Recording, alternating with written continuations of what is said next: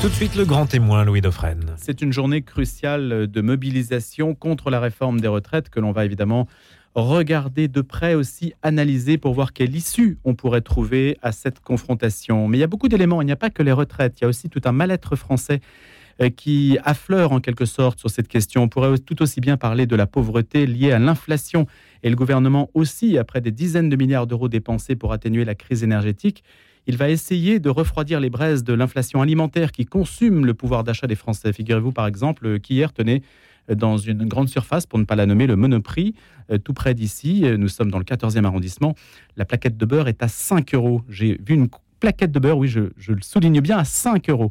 Donc, évidemment, euh, cela euh, a des conséquences, des incidences sur le moral des Français. Donc, il y a cet aspect-là, retraite, pauvreté. Puis, aussi un autre aspect dont on va parler aujourd'hui, euh, c'est la question européenne. Jérôme Vignon a une carrière importante dans ce domaine-là. Il a été conseiller au secrétariat général de la Commission européenne, ancien directeur de la Commission européenne chargé de la protection sociale et de l'intégration.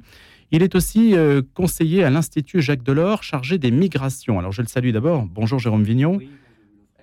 J'ai oublié de préciser, Jérôme Vignon aussi, que vous avez présidé les Semaines sociales de France de 2007 à 2016. Et aujourd'hui, le lien avec le premier sujet que j'abordais, celui de la pauvreté et puis la question des retraites sur lequel on va vous interroger, c'est que vous avez présidé l'Observatoire national de la pauvreté et de l'exclusion sociale, l'ONPES, qui est devenu, alors dites-nous, parce que c'est un petit peu complexe, c'est un organisme gouvernemental qui a un petit peu mué et maintenant vous êtes président honoraire. Ah, c'est un organisme qui en principe était indépendant et qui avait pour mission d'observer la situation de pauvreté et d'exclusion pour rapporter devant le Conseil national de lutte contre l'exclusion.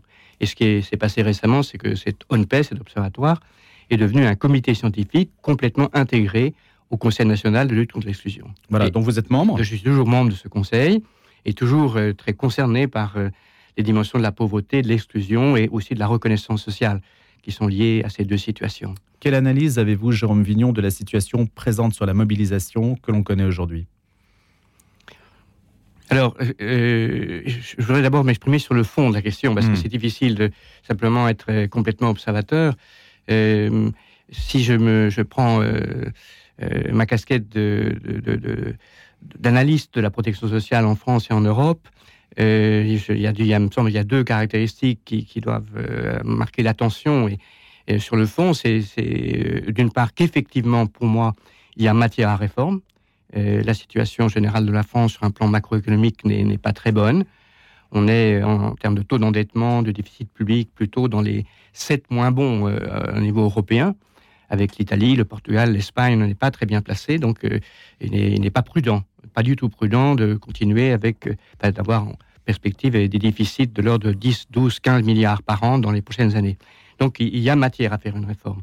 En revanche, une réforme qui porte essentiellement sur ce qu'on appelle la mesure d'âge, c'est-à-dire euh, euh, l'augmentation de l'âge minimal de départ en retraite et qui par conséquent pèse sur ceux qui commencent à travailler le plus tôt, qui ont les retraites les plus faibles et qui ont aussi les perspectives de, vie en retraite les plus courtes, n'est pas, n'est pas une bonne idée au moment où le sentiment d'inégalité reste très important.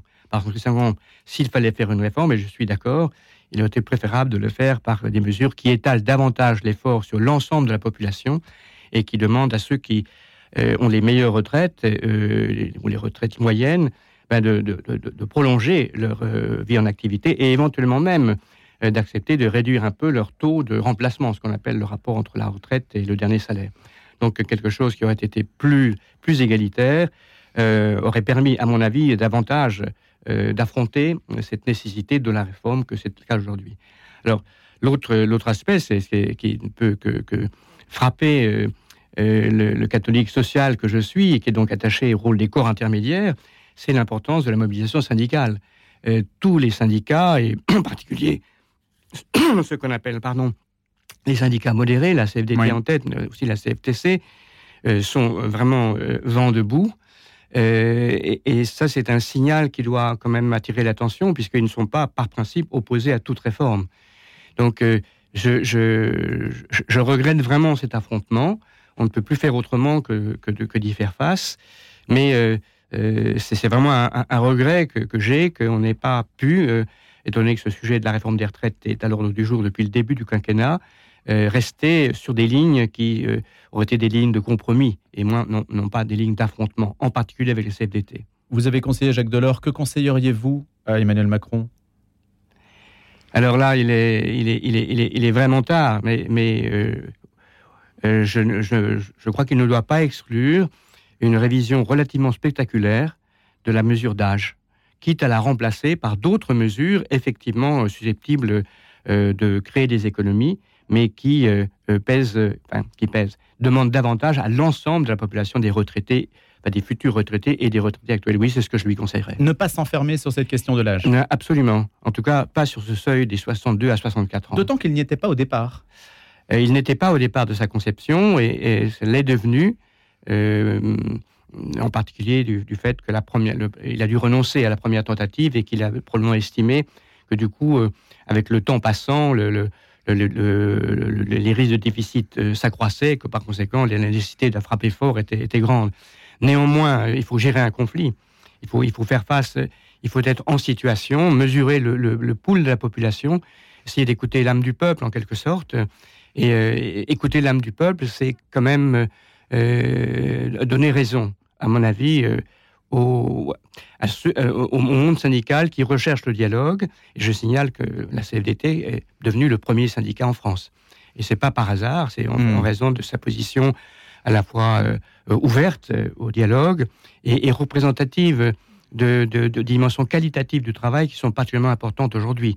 Derrière le, la question de l'impossibilité d'accepter de prolonger sa vie au travail de deux ans, il y a la question de la qualité de la vie au travail dans la longue durée. Et ça, c'est une dimension absolument fondamentale à laquelle le monde syndical doit aussi s'intéresser. Mais je dirais, nous, l'ensemble des Français, faire en sorte que par l'évolution des conditions du travail, de la gestion euh, des ressources de travail dans l'entreprise, euh, la vie au travail soit euh, davantage gratifiante et puisse être éventuellement prolongée plus longtemps.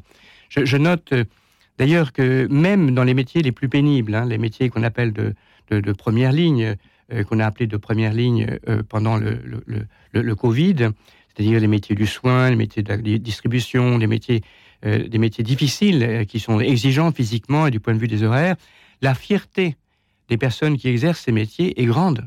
Les, enquêtes de l'adresse, euh, c'est l'organisme statistique du ministère du Travail, euh, qui interroge sur que pensez-vous de l'utilité de ce que vous faites, sont très positives. Les, tâches peuvent être dures, mais elles sont considérées par ceux qui les exercent comme utiles au pays, contribuant à l'intérêt général. Je pense qu'il y a quelque chose qu'on ne doit absolument pas perdre suite au Covid, c'est cette dimension de la reconnaissance pour la qualité du travail accompli par les plus humbles. Et moi, j'aimerais bien que quelque chose comme hmm. ça vienne assez vite, y compris dans cette négociation sur les retraites. Jean Vignon, puisque vous citez le ministère du Travail, justement, il y a une étude prospective qui a été citée dont Le Monde a, fait euh, un, papier, un, article intéressant qui s'appelle Le vieillissement de la population, qui va bien au-delà donc du, défi des retraites et qui montre que, par exemple, d'ici 2030, sur à peu près, euh, je n'ai plus exactement le chiffre en tête, mais il y a grosso modo 800 000 postes à pourvoir en France chaque année. Et il y aura un manque, euh, on ne pourra pas les pourvoir, une pénurie de main-d'œuvre parce qu'il n'y a pas assez de naissances en France. D'ailleurs, en 2022, c'était le chiffre le plus bas, 723 000 naissances en France, le plus bas depuis 1946. Dans ce dossier sur les retraites, il n'y a pas un mot sur la question démographique. Est-ce que ça, euh, ça ne vous intrigue pas un petit peu? Et puis quel est le regard de, de l'Européen sur ce sujet, sachant que l'Union européenne a plutôt privilégié le choix migratoire plutôt que le choix nataliste alors ça, c'est non, on peut pas dire cela parce que euh, dans tous les pays de l'Union européenne, euh, la question d'une euh, politique familiale et en particulier celle de la conciliation vie de travail vie de famille destinée à rendre la vie des couples qui travaillent plus compatible avec la possibilité d'une descendance, elle est à l'ordre du jour depuis longtemps. Donc je ne peux pas dire qu'on est on est abandonné l'idée d'une politique familiale. Madame van der Leyen, la présidente de la Commission européenne, a été longtemps avec le chancelier Kohl euh, ministre de la Famille, et elle a profondément changé les conditions du système scolaire et les aides aux familles. Donc euh, cette préoccupation est là. Euh, elle est là, mais surtout, ce qui est présent depuis longtemps, dans, et davantage que chez nous, c'est celle de, permettre l'employabilité et l'emploi effectif des seniors. Il y a très longtemps que dans les pays nordiques en particulier, mais aussi en Autriche, en Belgique, aux Pays-Bas, on, on s'exerce, les entreprises sont incitées et parfois obligées euh, de faciliter euh, la, fin de vie au travail et donc son prolongement pour les seniors. On bat le rappel des retraités. Hein. on oui, on a besoin d'eux et, ça c'est vrai tout à fait en France et nous n'en sommes qu'au début de la prise de conscience que pour permettre que les seniors puissent travailler plus longtemps, il faut vraiment aménager à fond l'organisation de leur travail et notamment les relations intergénérationnelles, l'évolution des carrières, le rapport entre les générations d'âge moyen et euh, les générations anciennes, qui est un rapport euh, qui, est, symétrique en fait, parce qu'il y a des transmissions de connaissances dans les deux sens.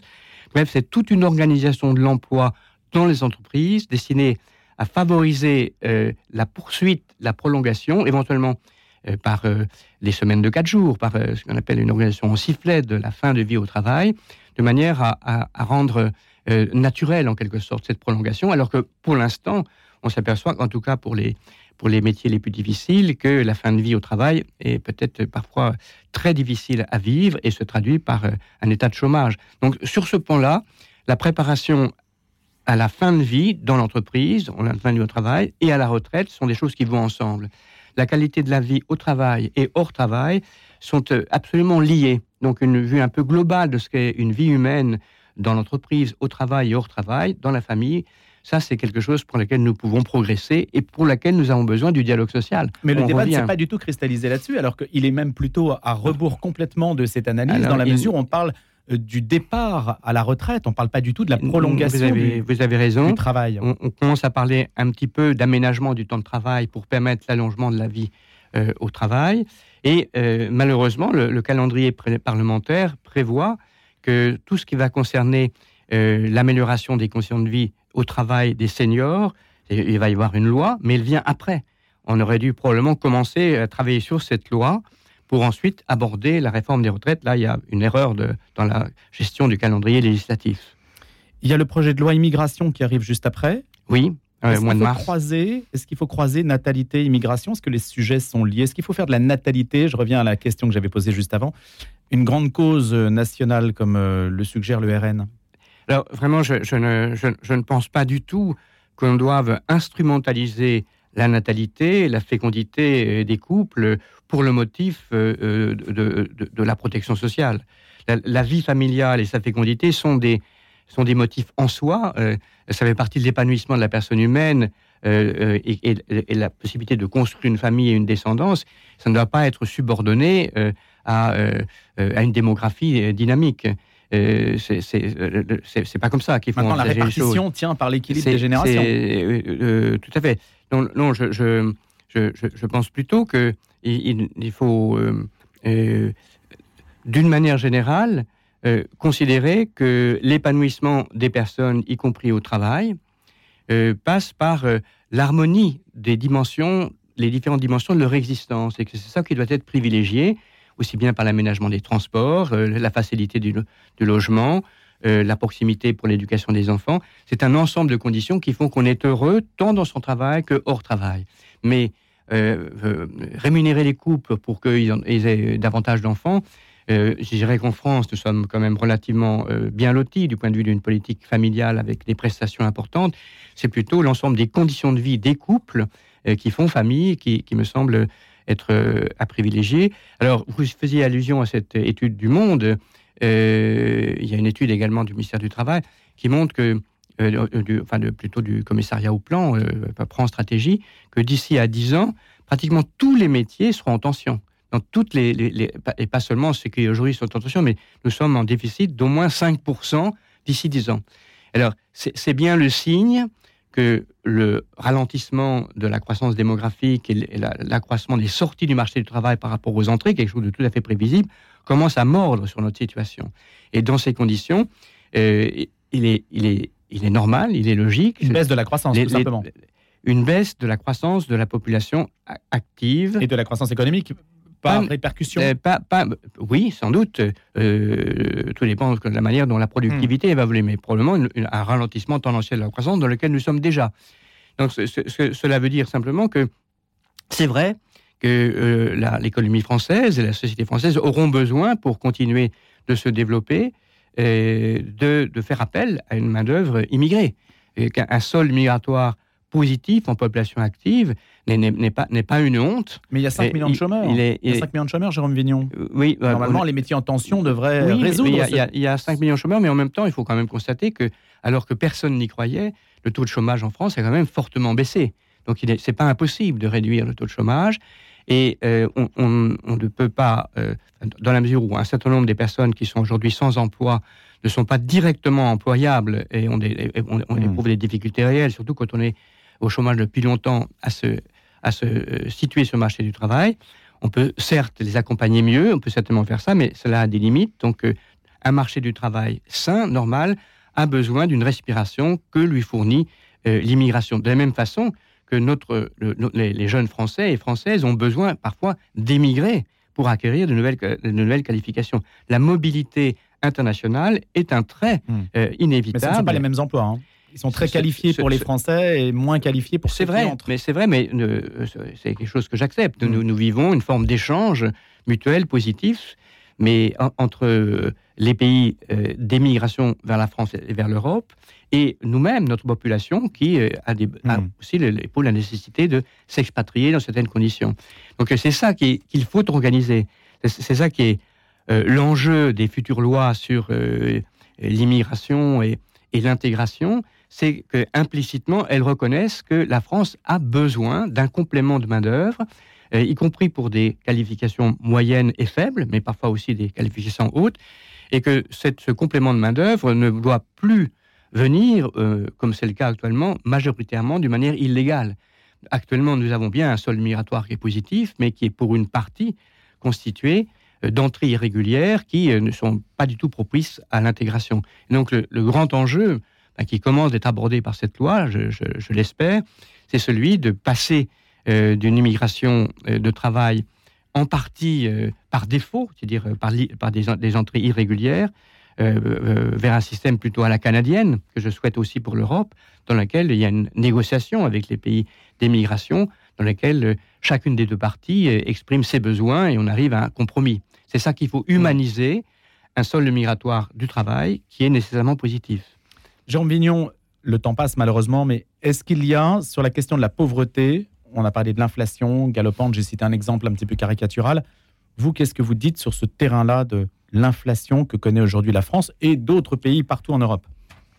Alors là, nous sommes devant une situation euh, inédite. Hein. on n'avait pas connu depuis très longtemps une hausse des prix aussi, aussi régulière et particulièrement élevée sur euh, les prix alimentaires, euh, de l'ordre de 15% en un an.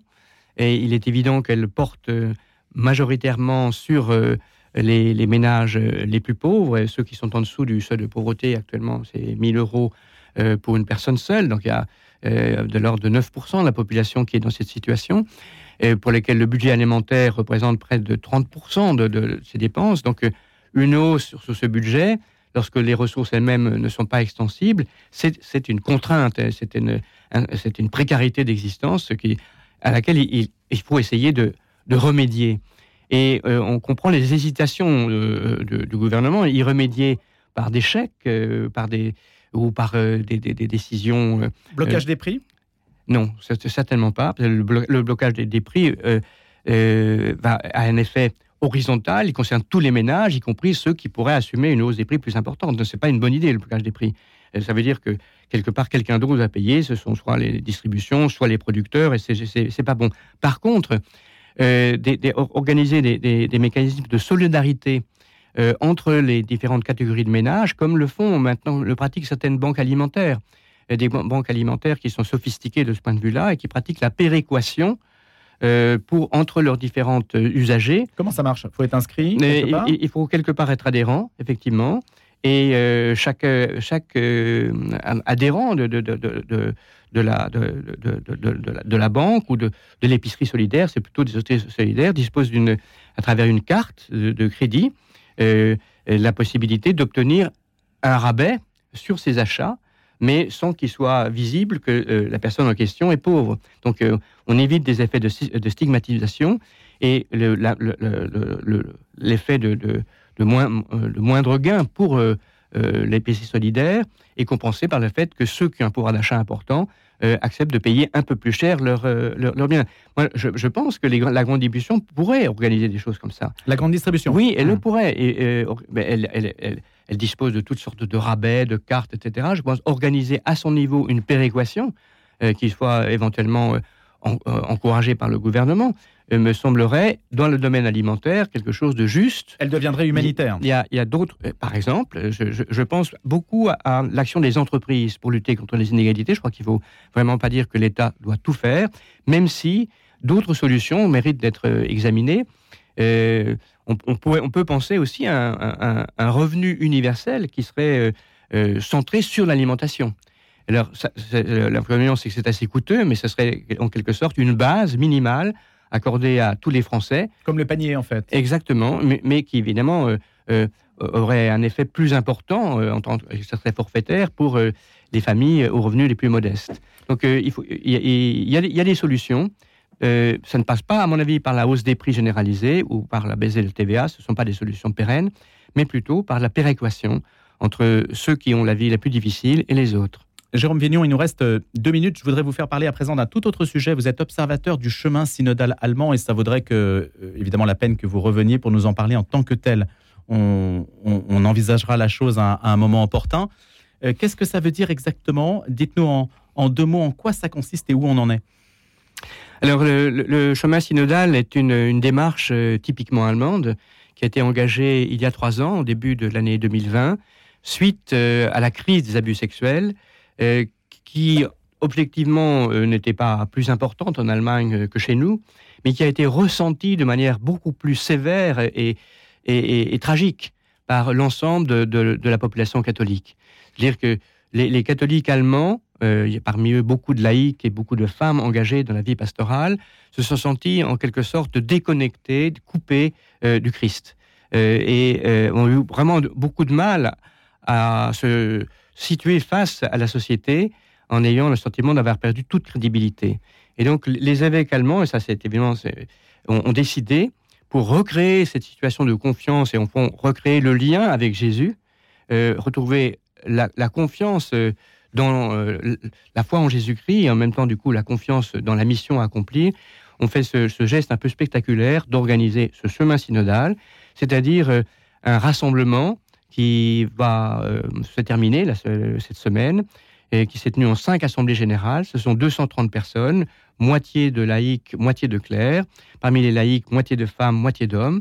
Et qui, euh, sur quatre grands sujets liés à la question des abus sexuels, ont essayé de promouvoir, entre guillemets, des réformes structurelles à hauteur euh, de vie diocésaine. Il y a une réforme majeure aujourd'hui qui va sortir de ce chemin synodal, une proposition. En deux mots, Jérôme Vignon alors, euh, euh, euh, oui, il, y a enfin, une, des réformes qui me semble les, plus significatives et qui a déjà été adoptée consiste les conditions, dans la condition de nomination, de désignation des évêques. en principe,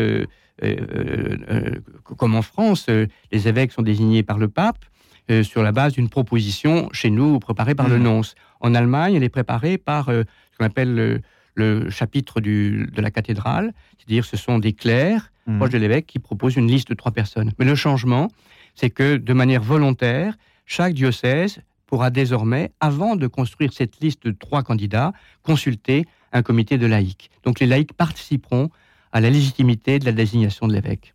On en reparlera si vous le voulez bien, Jérôme Vignon, à la faveur d'une prochaine émission. Merci beaucoup d'avoir été notre invité. Je vous souhaite une excellente journée.